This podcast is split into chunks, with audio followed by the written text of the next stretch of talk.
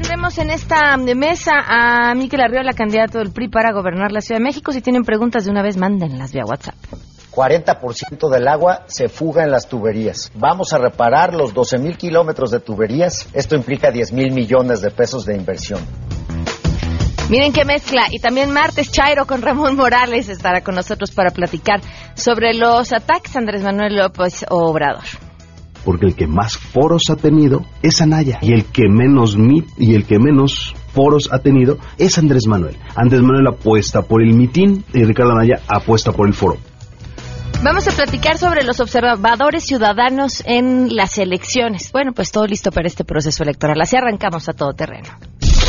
MBS Radio presenta a Pamela Cerdeira en A Todo Terreno donde la noticia eres tú.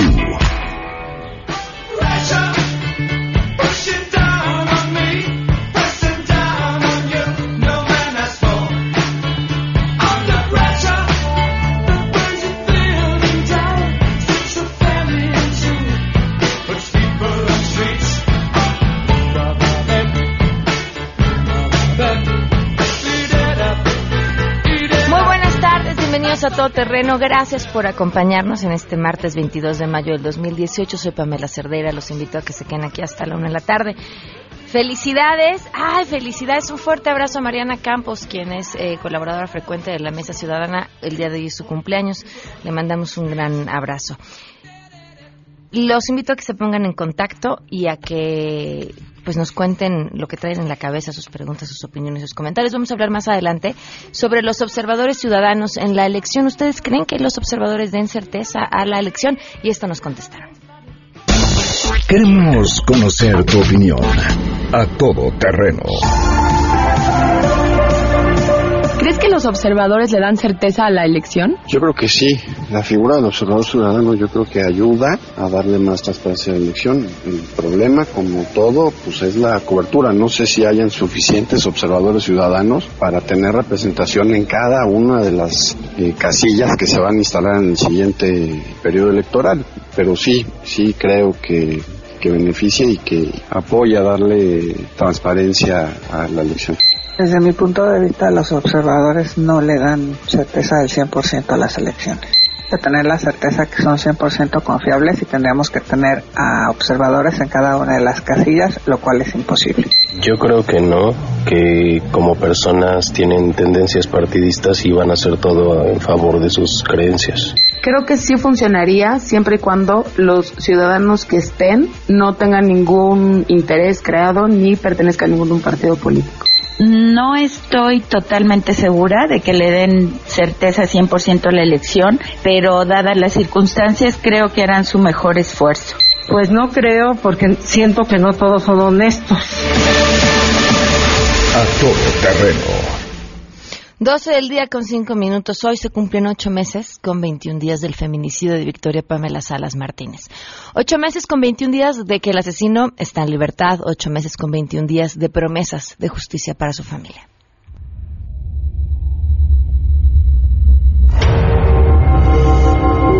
Y pedirle a las autoridades que hagan justicia, que de verdad trabajen. Ella no nos digan Queremos respuesta. Victoria nada. Ocho meses con 21 días y en este espacio vamos a seguir contando. Arrancamos con la información y saludo a mi compañero Adrián Jiménez. Buenas tardes. El salario mínimo en México se mantendrá en 88.36 pesos diarios luego de que el Consejo de Representantes de la Comisión Nacional de los Salarios Mínimos CONASAMI acordó por unanimidad no aumentarlo. La CONASAMI argumentó que para llegar a esta decisión se valoraron los posibles efectos negativos en indicadores económicos y laborales que han presentado un desarrollo favorable. Entre estos destacan las revisiones a la alza de las expectativas de crecimiento económico realizadas por el Fondo Monetario Internacional, el Banco de México y el Banco Mundial la creación de empleo en el sector formal y la disminución que ha mostrado la inflación. Asimismo, evaluó factores que pueden incidir desfavorablemente sobre las perspectivas económicas de México y la evolución de los mercados financieros, entre ellos la incertidumbre en torno a las negociaciones del Tratado de Libre Comercio de América del Norte y el futuro de la relación bilateral con Estados Unidos. Al interior del país, la CONASAMI observó que no se puede descartar que la actual contienda electoral acarree volatilidad financiera. Frente a este escenario, el análisis que se llevó a cabo al término del primer cuatrimestre del año para evaluar la pertinencia de un aumento al salario mínimo fue concluido por la CONASAMI. De esta forma, las propuestas presentadas por la Coparmex y por la Confederación de Trabajadores de México de elevar el salario mínimo fueron rechazadas, informó Adrián Jiménez. A pesar de las críticas vertidas, el presidente del Instituto Nacional Electoral, Lorenzo Córdoba Vianelo, afirmó que el segundo debate presidencial fue un éxito, pues permitió romper con los atavismos del sistema electoral, aunque mencionó que se pueden hacer mejoras. En entrevista, luego de su participación en el seminario México 2018, la responsabilidad del porvenir, enfatizó que el público, los moderadores y los propios candidatos jugaron un papel fundamental. Después de estos dos debates, se puede ya decir desde ahora que los formatos a los que estábamos acostumbrados, acartonados, poco ágiles, en donde los propios contendientes entraban en una zona de confort, pues no han ocurrido. Y por el contrario, el, el mismo formato ha permitido una interacción mucho más intensa entre los propios contendientes. ¿Hay áreas de mejora? Probablemente sí, por eso habrá que hacer un balance, pero yo creo que estos son dos ejercicios exitosos. En este contexto, el INE lamentó el homicidio del capacitador asistente electoral Jorge Nájera García, registrado ayer en la carretera federal Tlapa-Puebla en la cabecera municipal de Alpoyeca Guerrero. El organismo exigió enérgicamente a las autoridades competentes el pronto esclarecimiento de los hechos y agregó que ya se están realizando los trámites correspondientes para cubrir las prestaciones de ley. Informó René Cruz González. Luego de que comenzara a circular una fotografía de Firu, el coordinador territorial de Pancha en los estados, y donde aparece encabezando un contingente que ingresa en evento de López Obrador, Pancha asegura que se trata de un préstamo. Sí, de un préstamo para que no se sintiera tan mal el tabasqueño por la ausencia de asistentes a un evento. Cuestionada sobre la lealtad de su colaborador, Pancha dijo que es posible que le ofrecieran un muy buen hueso al Firu, pero que él sabe muy bien cómo le fue el último que hizo desbandada del partido de Pancha y cómo fue a parar a la clínica de esterilización. Pancha aseguró que hay métodos disuasivos para evitar las desbandadas, principalmente el método del buen gobierno y el convencimiento por las buenas. Así es, gracias. A fin de promover al estado de Yucatán mediante un encuentro de negocios, comercial, industrial, turístico y gastronómico, este viernes 25 de mayo y hasta el 3 de junio se llevará a cabo la Semana de Yucatán en México en el Palacio de los Deportes, cuya entrada es gratuita. En conferencia de prensa, Ernesto Herrera, secretario de Fomento Económico de Yucatán, detalló que el año pasado se obtuvo una derrama económica de 65 millones de pesos, lo que significa un crecimiento de 10% respecto al año pasado. Agregó que este año la Semana de Yucatán contará con 250 micro, pequeños y medianos empresarios, con 151 stands en donde se espera superar el número de 150 mil visitantes que se registraron el año pasado. Para MBS Noticias, Citlali Sáenz.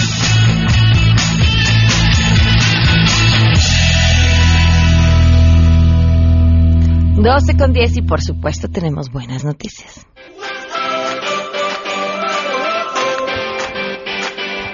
Juan Carlos Alarcón, hoy, quien trae las buenas. Te escuchamos, Juan Carlos. Gracias. Está listo el primero de los 10 trenes que entrarán en función el próximo mes en la línea 1 del sistema de transporte colectivo Metro, cuya particularidad es que fueron hechos por mexicanos con los mismos estándares de calidad, tecnología y diseño de los europeos.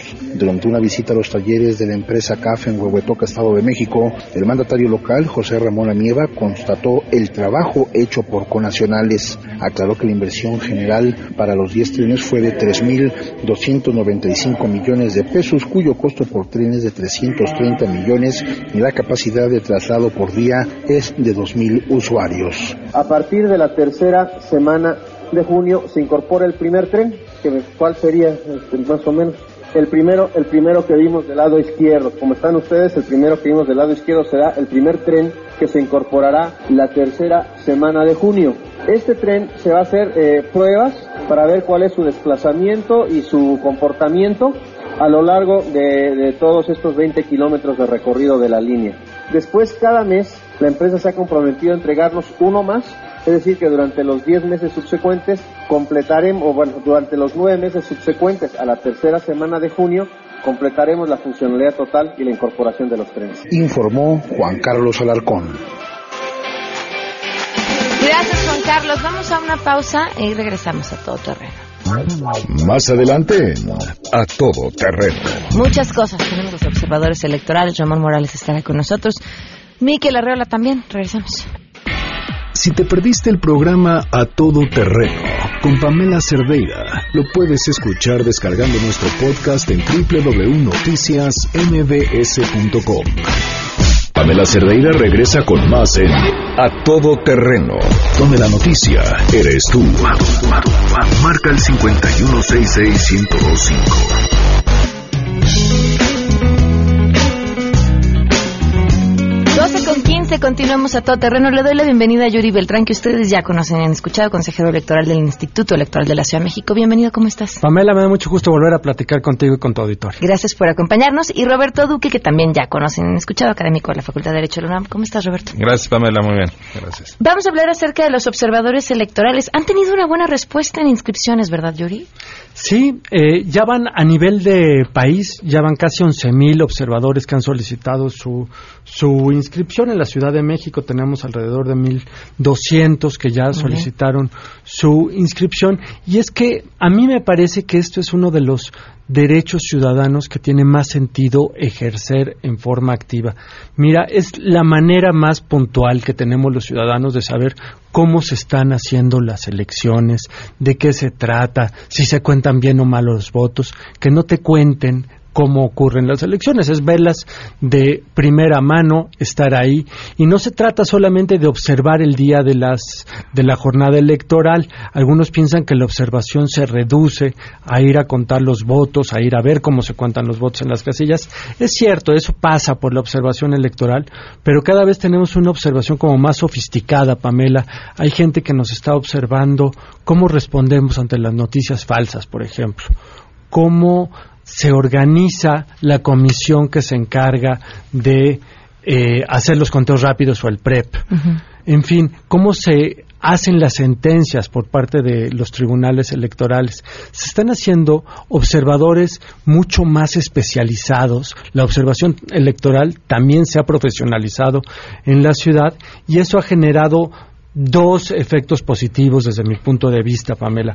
Por un lado, eh, la, la, ciudadanía se ha hecho sentir parte de procesos electorales que son suyos de, eh, y segundo, han generado observaciones muy, muy importantes que los organismos electorales que más más interés han puesto en ellos, se han beneficiado de esas observaciones que han hecho los, los observadores.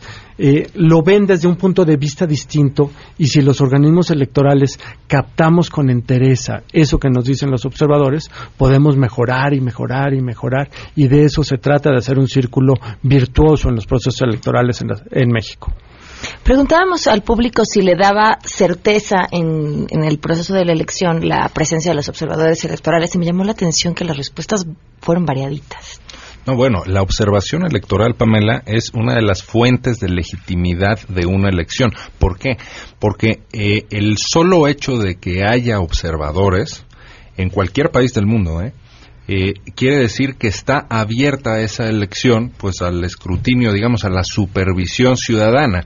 Aquí de lo que se trata es de que ciudadanos imparciales, y están los requisitos en la ley, no uh -huh. pertenecer a ningún partido político y demás, o haber tenido cargos de dirigencia o de elección, o sea, se trata de que pues sean eh, ciudadanos neutrales que de pronto dicen, oye, me gustaría eh, vigilar, observar, eh, supervisar de alguna manera lo que está ocurriendo eh, durante la elección, desde todas las fases. Entonces, quien nos esté escuchando eh, puede eh, solicitar una acreditación para ser observador electoral, cumpliendo con esos mínimos requisitos. Hay que ir a la Junta, digamos, a la oficina del, del eh, INE más eh, cercana, a los consejos locales, distritales, del, del, de las autoridades locales que participan en conjunto con el INE uh -huh. en este tema.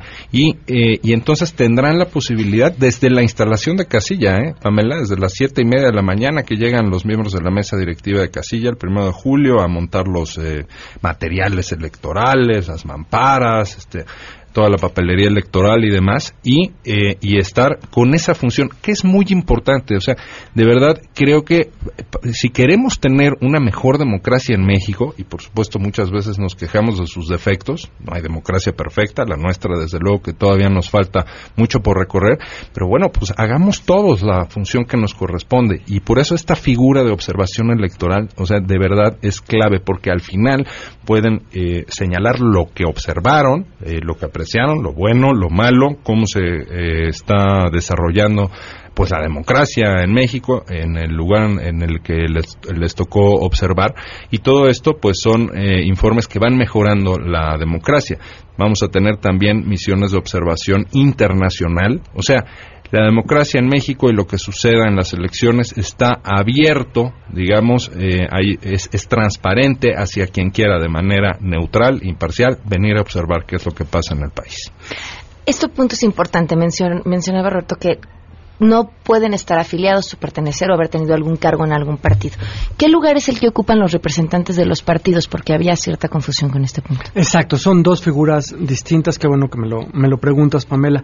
En todas las casillas y en todos los distritos, las, los consejos distritales, están representados los partidos políticos y las candidaturas sin partido. Eh, en la Ciudad de México y en, el, y en el resto del país tienen derecho a tener representantes en en las casillas y esos representantes velan por los intereses de sus institutos políticos o de sus candidatos. No es lo mismo que la figura de los observadores electorales. Los observadores electorales, de hecho, tienen prohibido este, participar en algunas actividades de la casilla. Ciertamente no pueden sustituir a los funcionarios de, de las casillas, no podrían estar regateando si un voto es nulo o deja de serlo dentro de la casilla, porque su función es más revisar qué está viendo, compararlo con su apego a la norma, compararlo con su apego a las buenas prácticas y después escribir lo que vieron, escribir lo que vieron. Algunos de esos escritos se pueden convertir en denuncias que nos permitan eh, detener alguna anomalía y otros, los principales, más bien se han vuelto testimonios de lo que ocurrió en una elección y lo que te decía en, en mi primera intervención recomendaciones de buenas prácticas. Hace eh, algún tiempo tuve la oportunidad de asistir como observador electoral a la elección del Ecuador. Eh, el, Ecuador había hecho unas mamparas que eran al mismo tiempo urnas.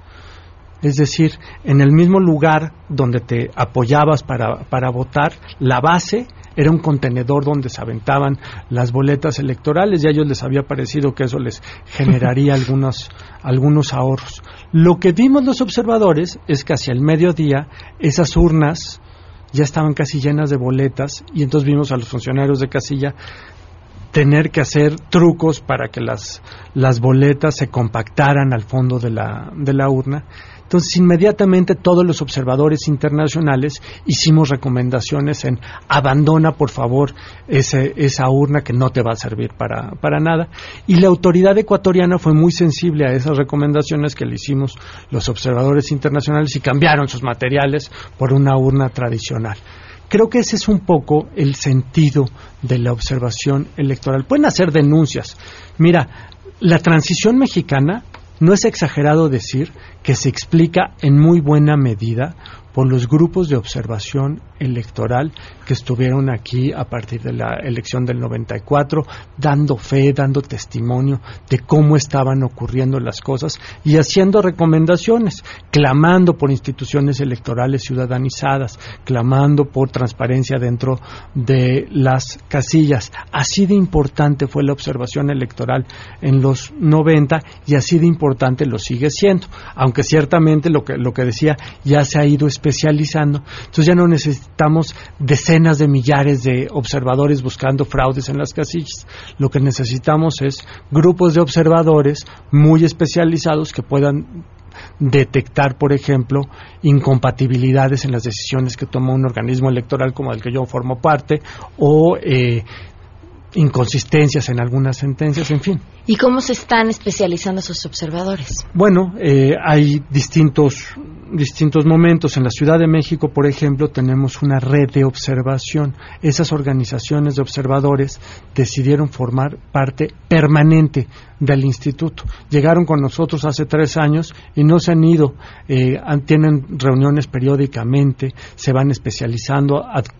Eh, van a cursos internacionales de observación que les hemos podido traer, pero han sido tres años de intenso trabajo para ellos. Por ejemplo, hace poco empezaron a desarrollar metodologías para observar el presupuesto participativo, que como ya lo hemos platicado en tu programa varias ocasiones, se parece a una elección, pero no es estrictamente una elección, hay que verlo de manera distinta. Y entonces, pues esta gente que ya fue adquiriendo conocimientos, generó metodologías ad hoc para revisar ese tipo de ejercicios de participación ciudadana. Algo más que sea importante que el, que el público sepa sobre este proceso. Yo te diría, Pamela, que la observación electoral eh, eh, no les gusta nada a quienes quieren hacer trampas en las elecciones, ¿no? Eh, puede ser un gobierno, por ejemplo, hablo en cualquier eh, elección en, en, el país que se nos ocurra, si un gobierno quiere alterar la voluntad ciudadana, pues los observadores electorales son sus enemigos porque van a estar dando testimonio de la forma en la que se está torciendo la elección y la voluntad de la ciudadanía. ¿Me explico? Estos informes que refiere el consejero Yuri Beltrán eh, son, eh, a final de cuentas, eh, muy importantes para un veredicto de social, digámoslo así, e, e, incluso internacional de la elección. O sea, la observación electoral obliga a que las cosas, pues, funcionen, funcionen mejor y que todo salga como está previsto. En una casilla electoral, por ejemplo, están los miembros de la mesa directiva de casilla, son los que pues tienen la responsabilidad de la recepción de la votación y luego del conteo de los votos, nada menos en la propia eh, casilla, ya cuando pasaron las seis de la tarde, ¿no? Que se cerró el periodo de, de, votación, cuentan ahí en cada una de las casillas. Entonces, este es un mecanismo, eh, la verdad, muy inteligente que se emplea, no lo inventamos en México, pero se emplea en, en muchas elecciones y que es están ciudadanos ahí de la mesa directiva de casilla, representantes de partidos políticos, pueden y lo ideal es que haya también observadores electorales y todos están presenciando cuál fue el resultado de cada casilla, ¿no? De, de, la casilla en la que están actuando.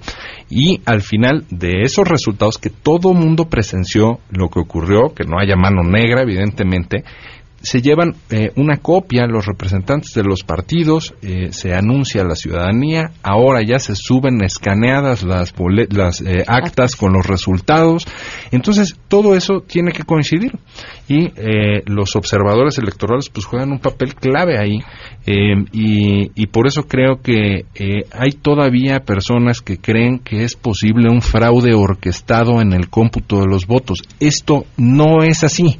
Las trampas pueden estar en otros lugares y en otras fases. No en el conteo, de verdad, o sea, y todo esto lo podemos nosotros constatar. Por eso es que, eh, pues ojalá que, mientras más mexicanos eh, participemos en esta función de observación, pues estamos contribuyendo a que nuestra democracia vaya cada vez mejor, sea cada vez más saludable. ¿Está todavía la gente a tiempo de inscribirse como observador electoral? En efecto, Pamela, y el plazo límite para introducir la, solicitud de observación es el 31 de mayo y casi cualquier persona que tenga una credencial para votar vigente y que no haya sido candidato este, o dirigente de partido político, ciertamente que no sea funcionario de casilla o representante de partido en esta misma elección, puede registrarse para, para ser observador. Le vamos a dar un curso, es necesario que tomen un curso y con eso reciben su acreditación que les permita entrar a la casilla. Y una novedad de este proceso, quizás es el sello distintivo de este proceso electoral, es que se, se ha abierto la observación electoral también para residentes en el extranjero. Algunos tenían pensado venir a la Ciudad de México, están interesados en su propio eh, en su propio proceso, entonces pueden recibir la capacitación en línea siempre y cuando se registren para votar antes del 31 de mayo de 2018. Por cierto, felicidades porque han logrado un registro importantísimo de electores desde el extranjero. En efecto, Pamela, en la Ciudad de México logró triplicar el número de inscritos para votar en el extranjero y la verdad es que ese mérito de los chilangos que viven más allá de, de las fronteras es encomiable porque quiere decir que se han decidido cada vez con más fuerza a tomar en sus manos los asuntos de esta capital. Felicidades. Gracias. Pamela. Perdón, ya no- es que te, te interrumpí para felicitarte. Eh, son, se, se inscriben, tienen que tomar un curso, cumplir con los requisitos, son asignados a qué casilla. A la que ellos quieran, justo ese Ah, es el, el chiste de la observación. Nosotros no vamos a saber a qué casilla van a ir, que se aparezcan en la que quieran, tienen derecho para hacerlo. Pueden ir también a los cómputos distritales. En la Ciudad de México los cómputos distritales ocurren la misma noche de la jornada electoral. Entonces, por el mismo boleto pueden ver la casilla, pueden ver el cómputo distrital en la Ciudad de México. El miércoles pueden ver los del INE. Déjame te planteo esta analogía. Hay algunos eh, restaurantes que se sienten muy orgullosos de cómo cocinan y entonces invitan a los, a los clientes a pasar a la cocina y ver que está muy limpia. Entonces, así lo queremos ver nosotros en el Instituto Electoral de la Ciudad de México. Queremos que cualquier ciudadano que quiera ver cómo se hacen las elecciones en esta capital pueda entrar y ver que la cocina está limpia y que la cocina está lista para servir. Muy bien, pues muchas gracias a los dos por habernos acompañado. Gracias, Pamela. Gracias, Pamela. Aprovechamos también para hacerles la invitación a que se metan justamente a la página del instituto ism.mx y de paso comparen a todos los que aspiran a ocupar un cargo de gobierno en la ciudad. Vamos a una pausa y volvemos. The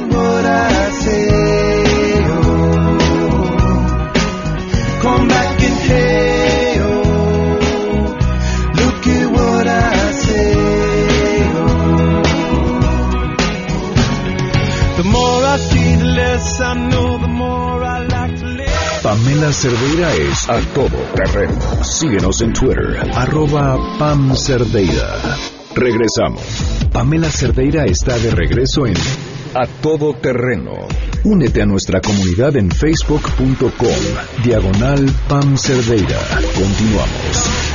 Do whatever I want. 12 con 34 minutos, continuamos a todo terreno. Está Miquel Arreola con nosotros, candidato del PRI al gobierno de la Ciudad de México. Bienvenido, gracias por acompañarnos. Pamela, muchas gracias. Muy buenas tardes a todo el público. Ya habíamos tenido oportunidad de platicar antes de que iniciara la campaña. Sí. Y, y, y una vez que inició, me llamó muchísimo la atención este giro que dio, que pareciera venir, este, lo digo sin ningún ánimo de Sí, de la ultraderecha, de decir, bueno, esta, esta tendría que haber sido la campaña del PES. En, en una ciudad que ha ido em, avanzando en una serie de temas y que decides tomar como bandera quizá diferenciadora este, Sí. otros. ¿Qué pasó? Pues mira, creo que para una competencia como esta tan importante, la gente tiene que saber qué piensan los candidatos en temas que dividen. Eh, hoy hay ambigüedad en todos los demás. Te diría, en cualquier nivel de gobierno que se aspire a gobernar, no hay un candidato que haya dicho lo que yo planteé, primero subrayando, con total eh, tolerancia, no soy intolerante, no soy además ningún juez para constituirme como el dueño de la razón, eh, no soy homofóbico, pero yo dije dos cosas que, eh, como Miquel Arriola, que no estoy de acuerdo con querer resolver el problema de la violencia con la legalización de la marihuana lúdica. Estoy de acuerdo con la medicinal, sin duda. Yo fui comisionado al COFEPRIS cinco años. Y eso a mí me parece riesgoso, sobre todo porque los países donde se legaliza se incrementa el consumo en menores de edad de marihuana. Y después dije, yo estoy a favor de la vida, sin duda, yo soy pro vida. Y tercero, estoy a favor de que los niños sean adoptados por un hombre y una mujer. Y después he subrayado de manera permanente, yo como funcionario estoy obligado a cumplir los derechos. Nunca los voy a poner en duda, nunca los voy a tratar de quitar, que se oiga claro.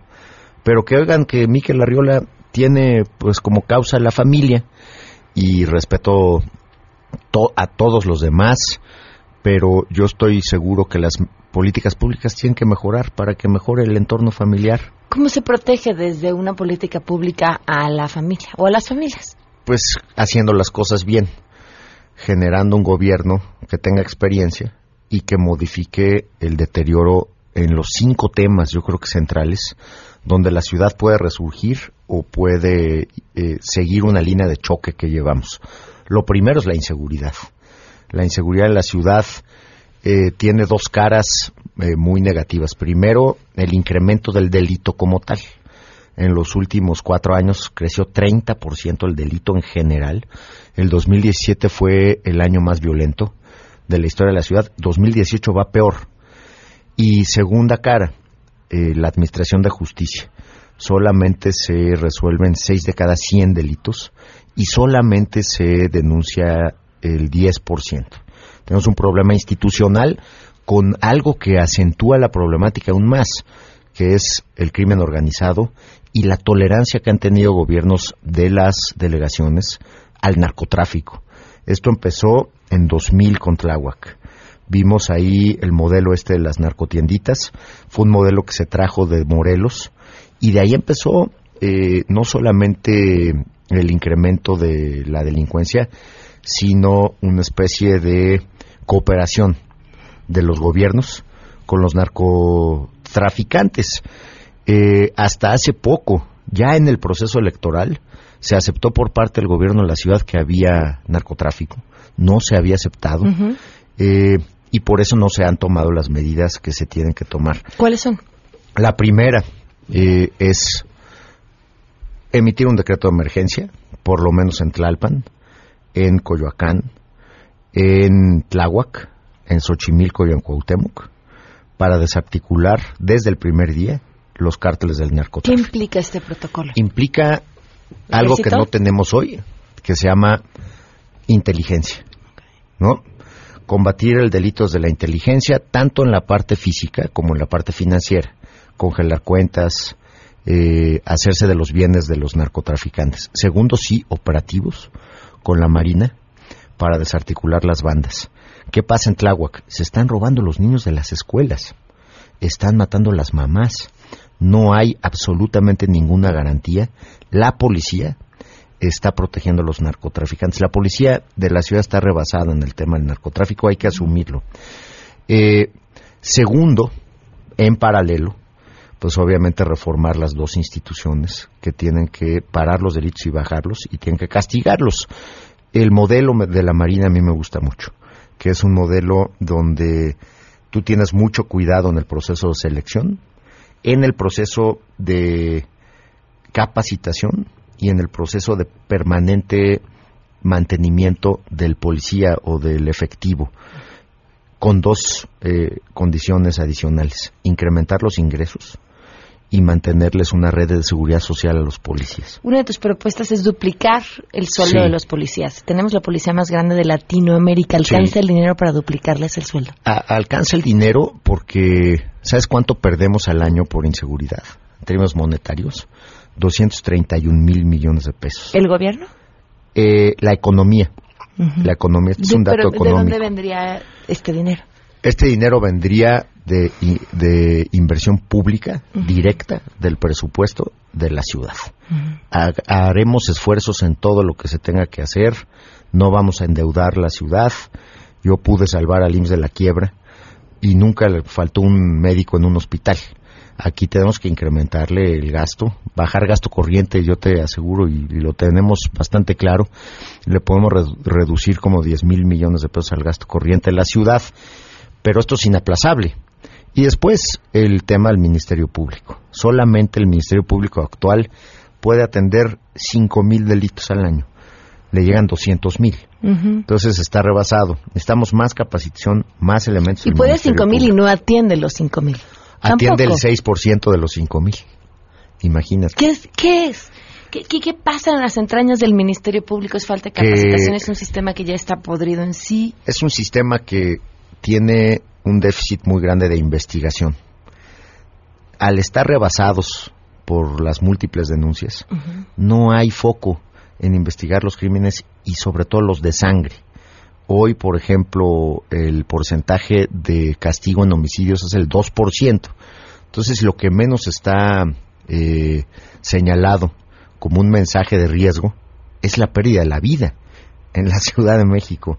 Eh, tenemos que trabajar con el nuevo sistema de justicia penal para que haya una policía investigadora que realmente investigue. Viene viciada de origen la investigación desde que el policía no puede integrar bien su reporte que le llega mal al, al Ministerio Público.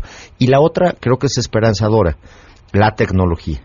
Hay evidencia de que en Londres o en Singapur o en Malasia, con cámaras inteligentes y reconocimientos faciales, pudiste voltear la ecuación para que el que se sintiera amenazado sea el delincuente en las calles de la ciudad, no el ciudadano. ¿Por qué? Con ese reconocimiento facial, tú lo que puedes es anticiparte al delito y además suples la incapacidad del policía y del MP para generar evidencia plena con una fotografía para el sistema de justicia hoy, para el juez, es evidencia plena y no se necesita eh, levantar más que eso y tener obviamente un sistema que empodere al ciudadano a denunciar a partir de una aplicación donde todos podamos ver las cámaras de toda la ciudad, una tasa de una cámara por cada nueve habitantes. A ver, Miquel, eh, me llama la atención este punto del reconocimiento facial porque desde el punto de vista del agredido o el agraviado, por supuesto queremos que, que encuentren al delincuente y que lo vean y que lo sigan. Sí. Mm, Pero no me puedo evitar preguntar, y es que me recuerdo en 1984 y desde el tema de las libertades. Sí, ese es un gran libro. Eh, creo que hoy estamos ante eh, una situación extrema.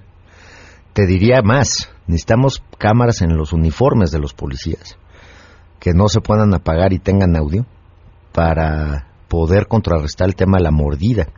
Lo de las cámaras es un elemento de certeza. Primero, certeza jurídica y segundo, certeza para el ciudadano. Imagínate, vamos a poner el, ejemplo este. ¿Qué, ¿Qué pasa con las bandas de los colombianos? Estos cuates han hecho lo que han querido. Siguen viniendo más, siguen incrementando los robos en casa de habitación y siguen operando de la misma forma. Entonces, imagínate que tú tengas una cámara y te toque la puerta el colombiano y que tú ya sepas que ese señor, eh, con un reconocimiento facial, a ese señor no le tienes que abrir la puerta. Imagínate lo que te Eh, ahorraste. pero, pero es un tema porque es un señor Sí. que no ha sido juzgado, Bueno. que no ha pasado por un proceso y, y a la Sí. vez ya lo fichamos. Entonces hay un tema de derechos que podría ser Sí, sí, preocupante. sí, yo creo que hay que ponderarlo, pero hay que eh, hacer algo. Si no hacemos nada, se van a... Es como el tema de la diabetes, eh, la epidemia, ¿no? Que el primer objetivo que necesitas tú para parar una epidemia es precisamente parar el incremento. Claro. En la ciudad tenemos una epidemia de delito y tenemos que parar el incremento con todos los elementos que tengamos a la mano. Feminicidio. Procuraduría de la Mujer.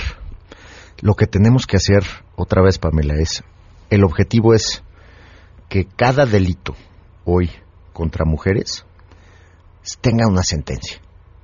Hoy, de cada 100 delitos contra mujeres, un, hay una sentencia.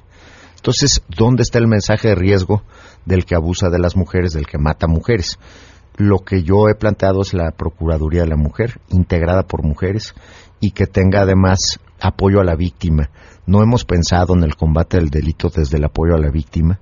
Apenas tenemos una comisión de apoyo a las víctimas que tiene funcionarios muy competentes, pero que están rebasados y que no tienen las herramientas. Hemos hablado también de centros integrales por delegación de atención a la mujer, porque no solamente es feminicidio, es abuso familiar. Entonces, cuando una mujer la corre su esposo de la casa a las 2 de la mañana, no tiene a dónde ir. Entonces, lo que tendríamos que buscar, como lo han hecho exitosamente otras entidades, que sea un centro de atención integral, que esa señora pueda llegar con sus hijos, que pueda haber funcionarios del tribunal, del Ministerio Público y psicólogos, apoyo, para que se atienda de inmediato ese caso y se arrope a las mujeres. Es mu- muy necesario ya reaccionar ante estos índices de delitos contra la mujer. Lleva mucho la atención en el debate esta insistencia para invitar a mm, la candidata del PRD, de la centro derecha izquierda, del Frente y, Está bueno eso. y de Morena, eh, hacerse Sí. un antidoping por. Mm, porque necesitamos que nos diga la verdad. No es el tema de la marihuana. ¿eh? Eh, ella dijo en enero que ella había probado la marihuana en la universidad. Entonces, eh, yo lo que quiero es saber si dijo la verdad o no. Es un tema de, de verdad o de mentira, no de consumo de marihuana. Y por eso yo la he convocado a que se haga un antidoping. Yo me lo hago con todo gusto. Vayamos al tema del consumo. Me llamaba mucho la Sí. atención en este spot en el que dices eh, el consumo ha subido, en efecto ha aumentado, Sí. eh, en- en- sobre todo en menores de edad, pero es culpa de una intención de legislar.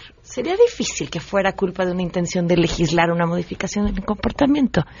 Pues mira, Quizás sí de lo que no se haya hecho, pero no de lo que se pudiera hacer. se han dejado de hacer muchas cosas. Yo creo que en ese spot estamos resaltando primero un gobierno que ha fracasado en política pública en salud, que es el gobierno de la Ciudad de México. Se está por arriba en consumo, por primera vez, en consumo último año, en consumo de marihuana y cocaína. Está por arriba como 5 puntos porcentuales del promedio nacional, la Ciudad de México. En menores es el primer lugar, más que Tijuana, por ejemplo. ¿Cómo Eh, solucionarlo si no es a través de cambiar lo que siempre se ha hecho?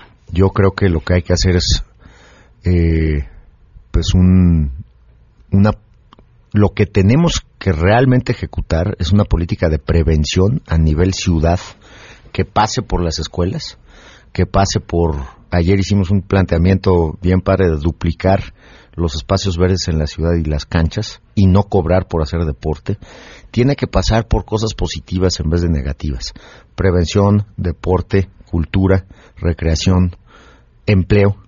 A los jóvenes hay que ofrecerles empleo. Eh, por ahí tendríamos que buscar la solución. El fracaso es evidente, los números en consumo, en eh, falta de acceso a la, eh, digamos, a una política que, que pudiera lograr eh, reencauzar al individuo que viene de una adicción. ¿no? Hoy lo que tenemos son los famosos anexos en la ciudad, pero no ha habido regulación para tener centros de readaptación social que puedan servir para algo. Es un fracaso la política de readaptación de adicciones en la ciudad. Y por eso yo he dicho, si no podemos con el alcohol, que es la droga legal, Que se vende a menores todos Exactamente, los sí. días. Pero entonces, ¿para qué legalizamos la marihuana si no tenemos ni siquiera presupuesto para readaptación o para rehabilitación de los adictos? Vamos a una pausa y continuamos. Manden sus preguntas para Miquel Arriola 5166125. fancy restaurant, but nothing, I said nothing can take away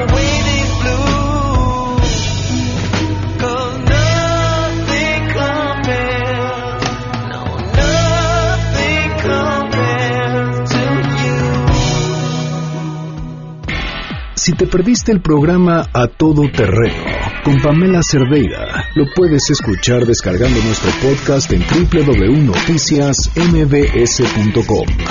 Estamos de regreso. Síguenos en Twitter, arroba Pam Cerdeira, Todo Terreno, donde la noticia eres tú. Continuamos.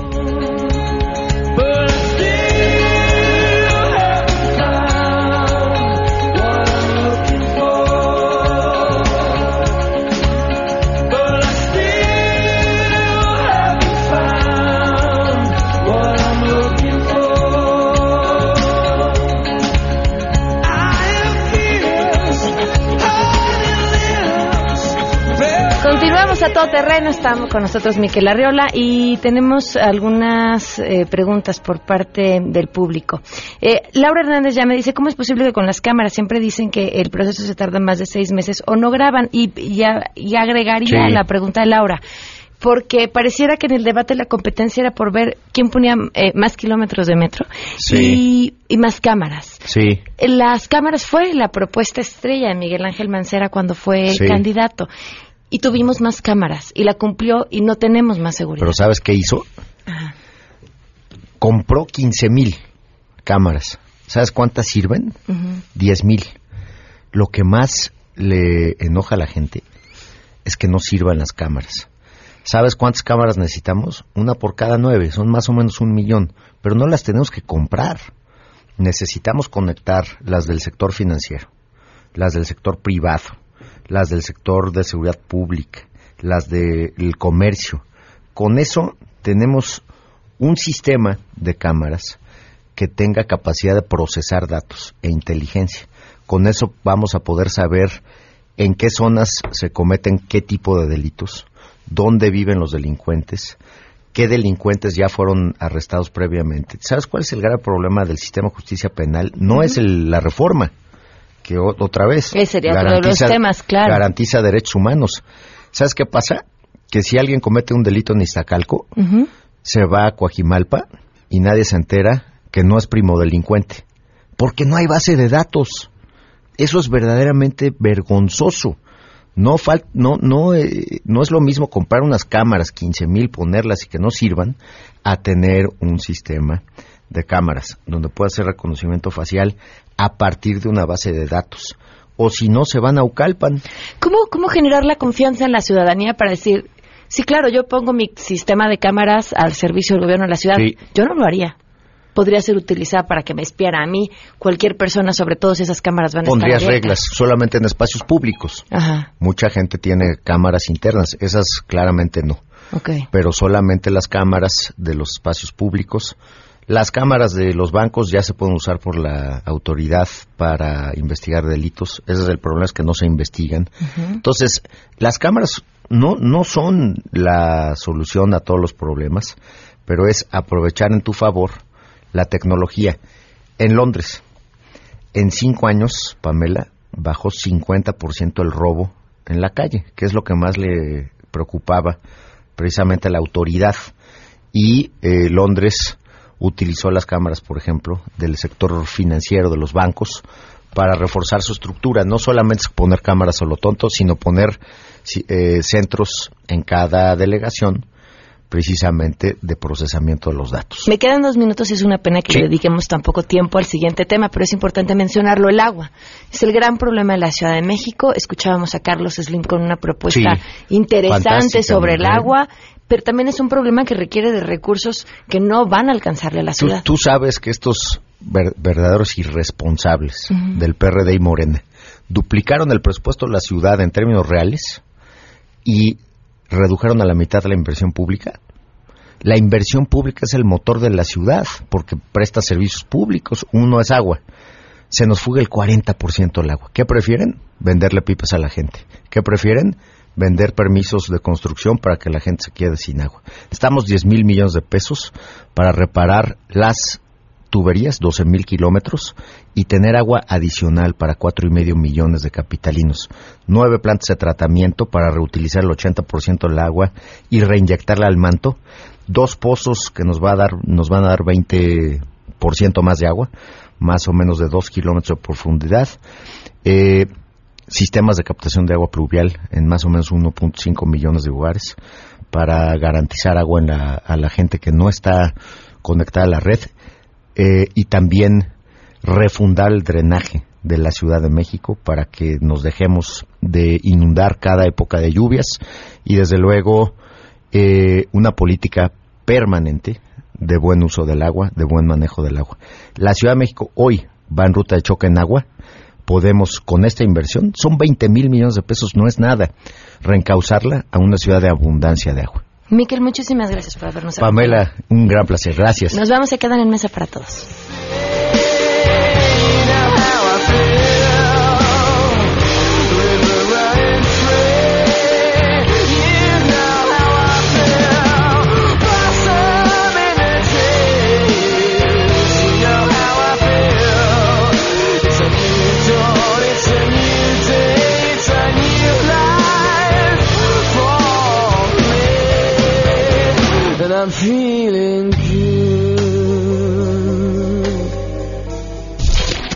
MBS Radio presentó a Pamela Cerdeira en A Todo Terreno. Te esperamos en la siguiente emisión, A Todo Terreno, donde la noticia eres tú. MBS Radio, en entretenimiento, estamos contigo.